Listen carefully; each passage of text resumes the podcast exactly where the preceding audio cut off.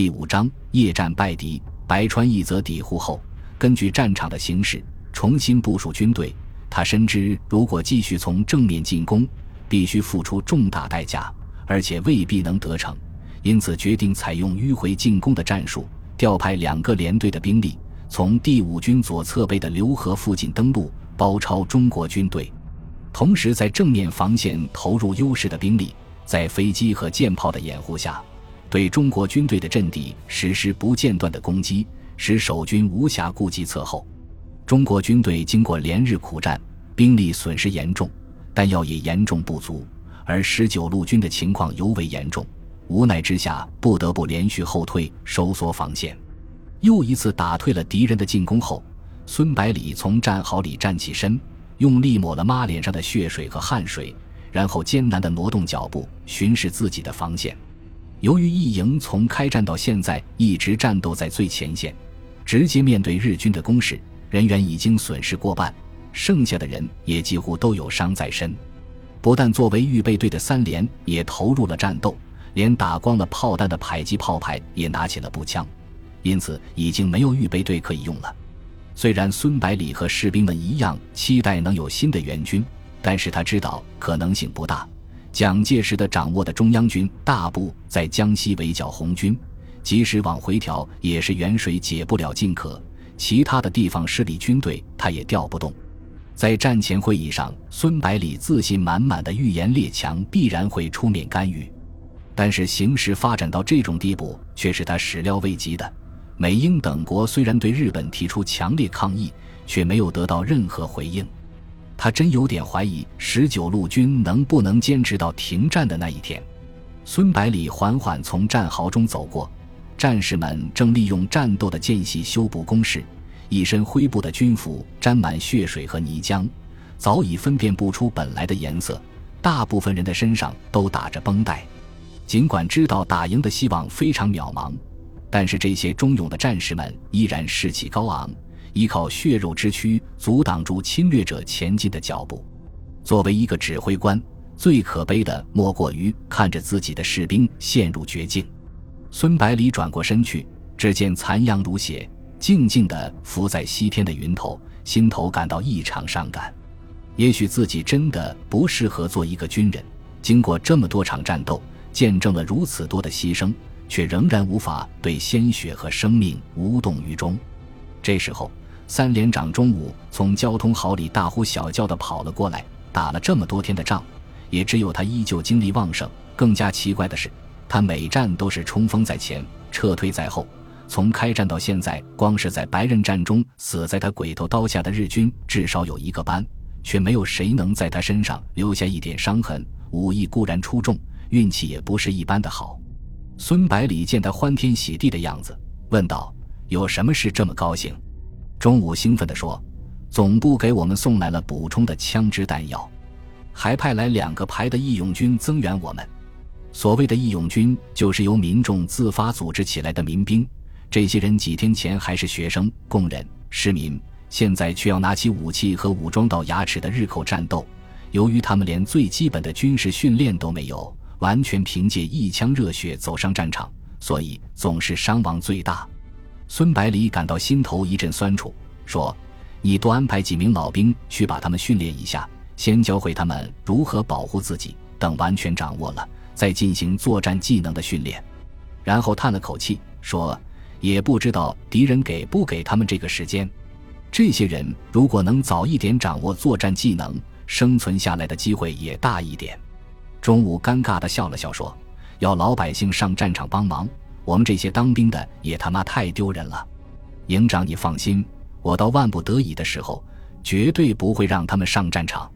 孙百里点了点头，然后说：“你们连的防炮洞挖的还不够大，回头你安排弟兄们再挖。陈子坚那边挖的就很不错，你可以参考一下。等下到指挥部来开个会，我们要制定下一步的作战计划。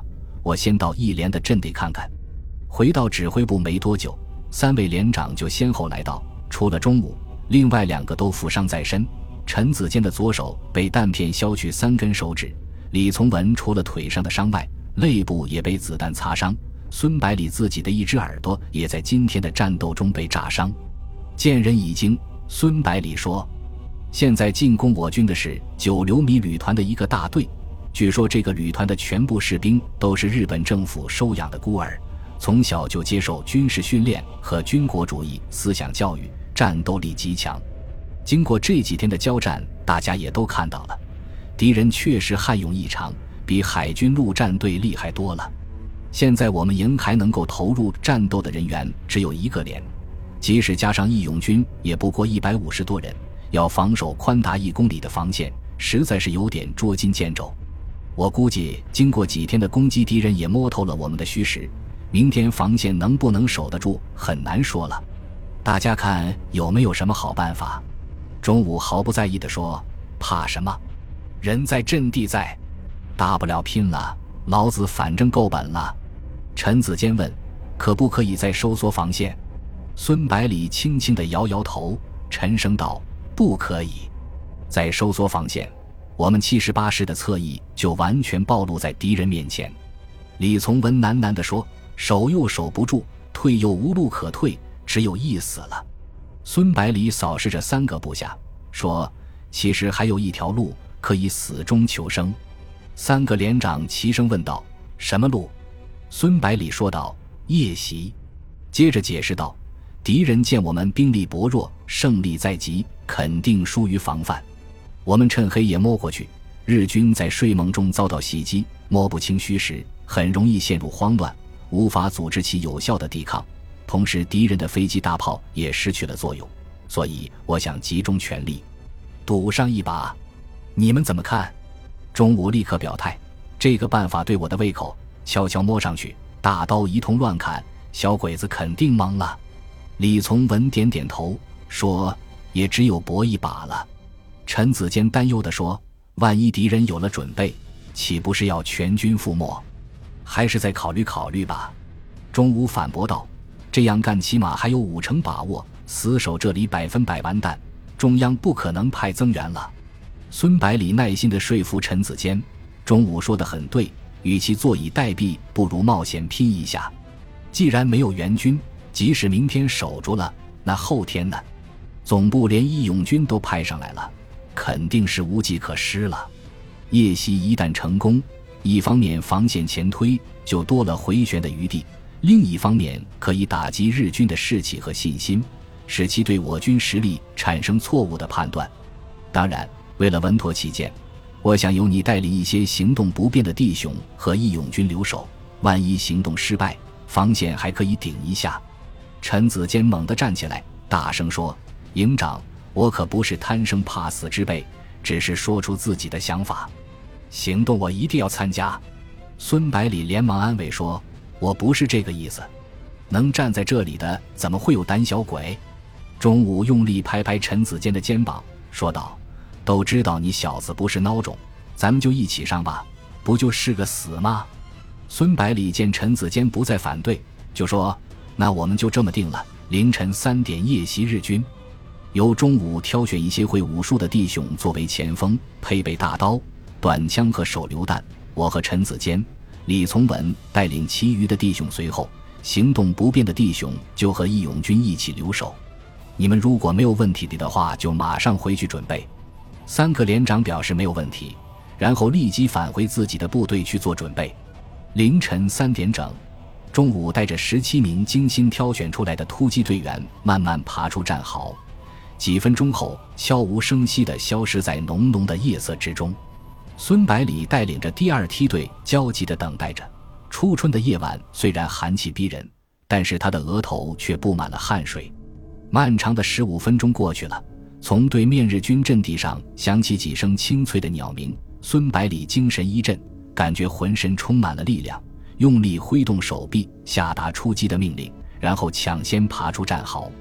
等他们前进到离敌军阵地不到五十米的时候，对面突然枪声大作。孙百里一跃而起，拔出手枪，大喊：“弟兄们，杀呀！”然后率领全军冲向敌阵。在睡梦中遭到袭击的日军慌作一团，很多人还没来得及拿起武器就丢了性命。几个反应快的，虽然冲出了战壕。但是眼睛还没有适应黑暗的环境，根本看不到敌人在哪里。中午按照预定的方案，把突击队一分为二，沿着战壕向两侧攻击前进。近用大刀和短枪，远了用手榴弹，把日军杀得人仰马翻。孙百里带队赶到后，留一个排增援中午，然后率领其余的人继续向敌人的纵深突破。慌乱的日军虽然匆忙打出几颗照明弹，但是已经无济于事，无法组织起有效的抵抗。被明晃晃的大刀吓破了胆的日军纷纷溃退，很快就被从战壕中全部驱赶出来。在空旷的稻田里面，对雨点般落下的手榴弹，在粗大的神经也抵受不住，终于全军崩溃了，向后方逃窜。孙百里指挥部队衔尾追击，完全不给敌人喘息的机会。又经过半个小时的战斗，又成功占领了日军的第二道防线。